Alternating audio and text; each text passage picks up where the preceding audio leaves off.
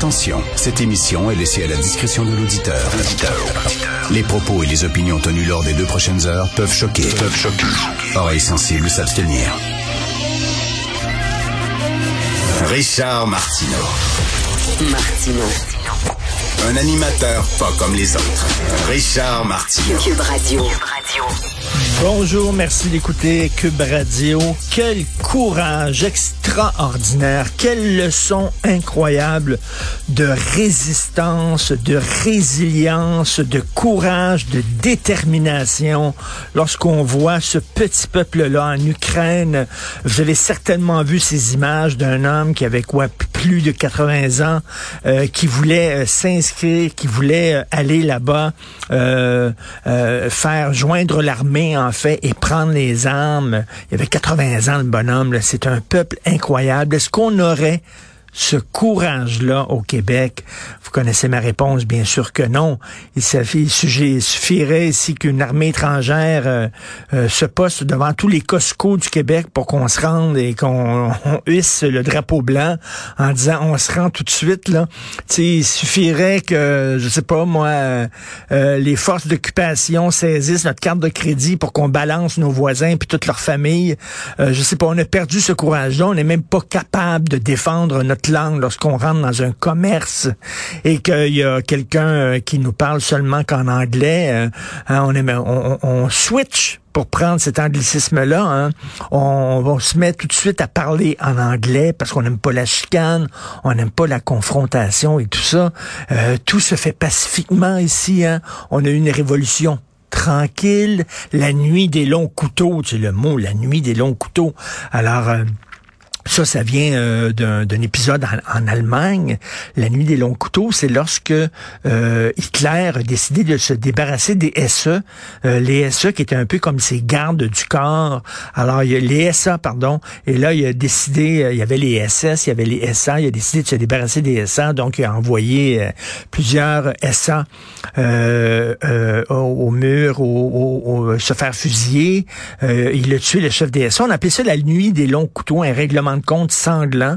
Et là, on utilise ça au Canada pour parler, bien sûr, des tractations là, concernant euh, la Constitution, Québec n'a pas signé, euh, René Lévesque qui dormait dans un hôtel à Hull pendant que les autres premiers ministres provinciaux euh, s'entendaient pour un projet de constitution, etc., dans le dos de René Lévesque, et on appelait ça la nuit des longs couteaux.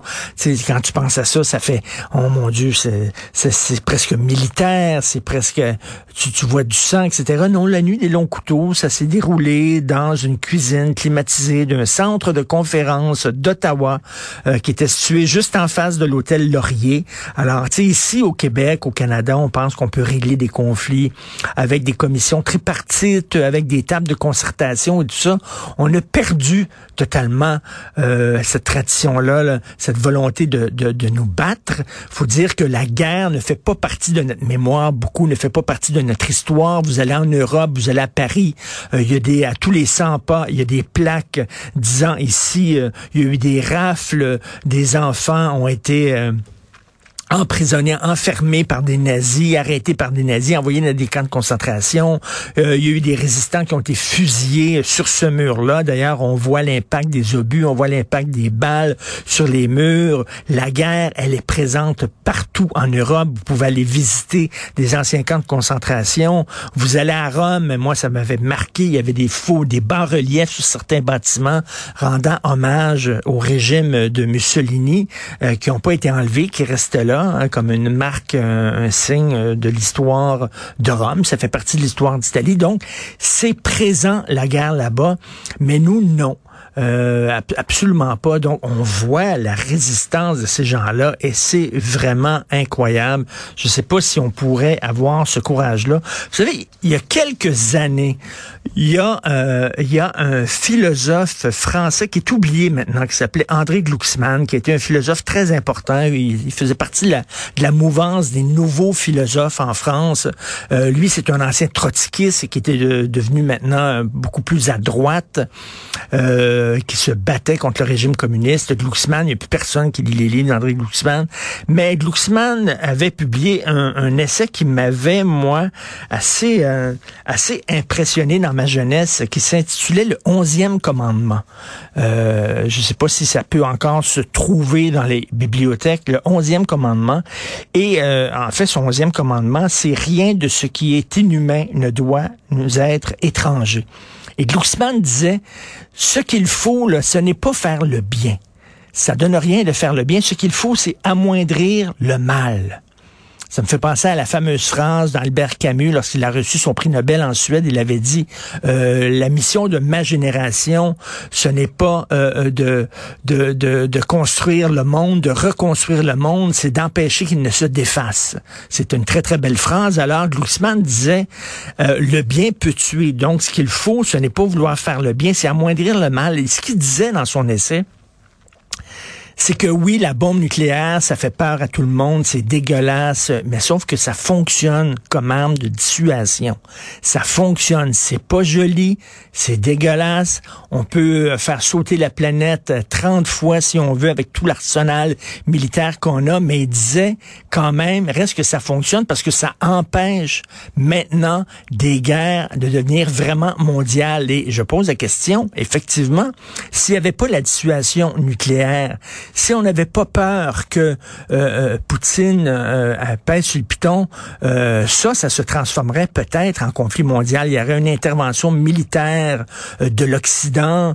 la Russie renchérirait et ça se développerait en fait en guerre mondiale. Mais là, on a tellement peur des conflits nucléaires que ça reste un conflit régional qui est limité dans une certaine région.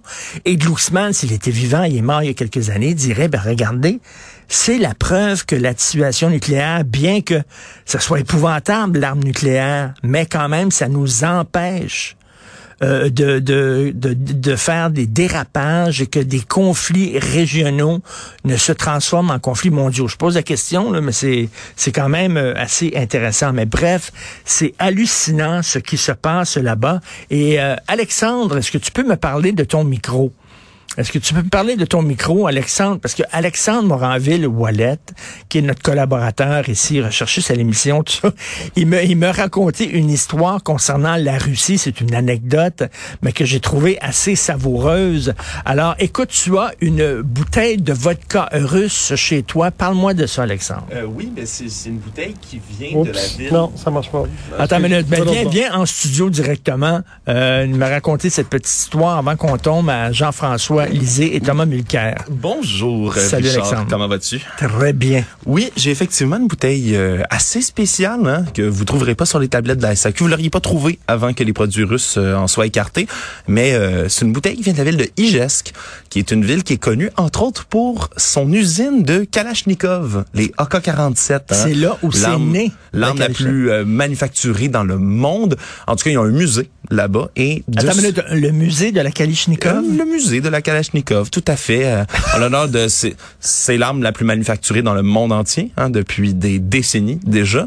Facile à créer, à construire, extrêmement facile d'entretien. Ça s'enraye presque jamais. Ça tire un nombre de balles extrêmement rapide pour tuer le plus de gens le plus rapidement possible, ce qui est l'objectif de ce genre d'arme-là. Mais Il y a un euh, musée, donc. il y a un musée et ils vendent. Ben, il y a une distillerie également qui fait une vodka russe qui est. Euh, J'ai pas eu l'occasion de la goûter encore. Ma bouteille n'est pas ouverte, mais qui euh, est considérée comme une des très très bonnes vodka russes. Euh, la Kalachnikov vodka. Et euh, cette vodka-là vient dans une bouteille en forme de AK-47, Non. toute euh, transparent. Donc euh, en vitre, toute cette bouteille-là, c'est vraiment un fusil en tant que tel. Ça vient dans une belle grosse boîte et des verres de shooter avec des balles réelles de Kalachnikov dans les verres. Voilà. Non. Oui, et toi, tu as quelqu'un qui est allé visiter ce musée-là et qui t'a amené cette bouteille-là. qui m'a ramené ça pour mon bar. Donc, c'est un objet euh, central. Là, c'est un, je veux dire, un peu controversé dans le contexte actuel. Forme de Kalachnikov. Je, je ne fais pas la promotion, évidemment, de la Non, non. violence, mais ça démontre quand même, là, un peu un élément culturel assez, euh, assez spécial. Assez particulier, assez spécial. Et d'ailleurs, hier, je suis allé à la SAQ et j'ai vu de la Smirnoff. Puis là, on a dit, euh, ma blonde et moi, mais non, ça, il me semble qu'il n'y avait pas de vodka russe. ce n'est pas russe, la Smirnoff. Non, non, la Smirnoff, c'est pas russe. Comme beaucoup de noms de vodka qui, qui semblent russes là, euh, en sonorité, tout un coup de marketing, règle générale, c'est des vodkas euh, soit américaines ou... Est-ce qu'on va retirer tous les livres de Dostoïevski des, euh, des bibliothèques et des librairies? Je pense pas qu'on en soit là, quand même. hein. Mais euh, bon. Écoute, je veux que tu m'envoies une photo de ta bouteille de Kalichnikov. Je vais t'envoyer une photo sans faute. Puis Richard, j'en profite pour te dire également, là, je fais ça extrêmement rapidement, mais que euh, la propagande russe trouve un écho extraordinaire, selon mes observations, dans les groupes anti-mesures sanitaires, hein, les, les groupes entre autres là, de convoi de la liberté et autres, parce que c'est une narrative hein, qui semble, on- il y a le doute systématique. Hein, on veut Oui. toujours penser que ce que nous présentent les médias, ce n'est pas la vérité. Il faut penser le contraire. Alors, ben, il y a beaucoup de, de ces euh, apprentis conspirationnistes là qui commencent à, à douter de la véracité, qui se disent tout d'un coup, dans le fond, que c'est la Russie qui est dans dans le droit chemin. C'est eux qui ont été attaqués et qu'il y a vraiment des nazis en Ukraine. C'est sûrement vrai si les médias nous disent Bon. que c'est faux. Bon, ça y est. Maintenant, Voilà. les théories du complot, bien sûr, parce que c'est notre spécialiste des théories du complot, Alexandre. Merci beaucoup, Alexandre. Salut. Salut. Alors, on va aller maintenant tout de suite euh, discuter avec euh, Jean-François Lisée et Thomas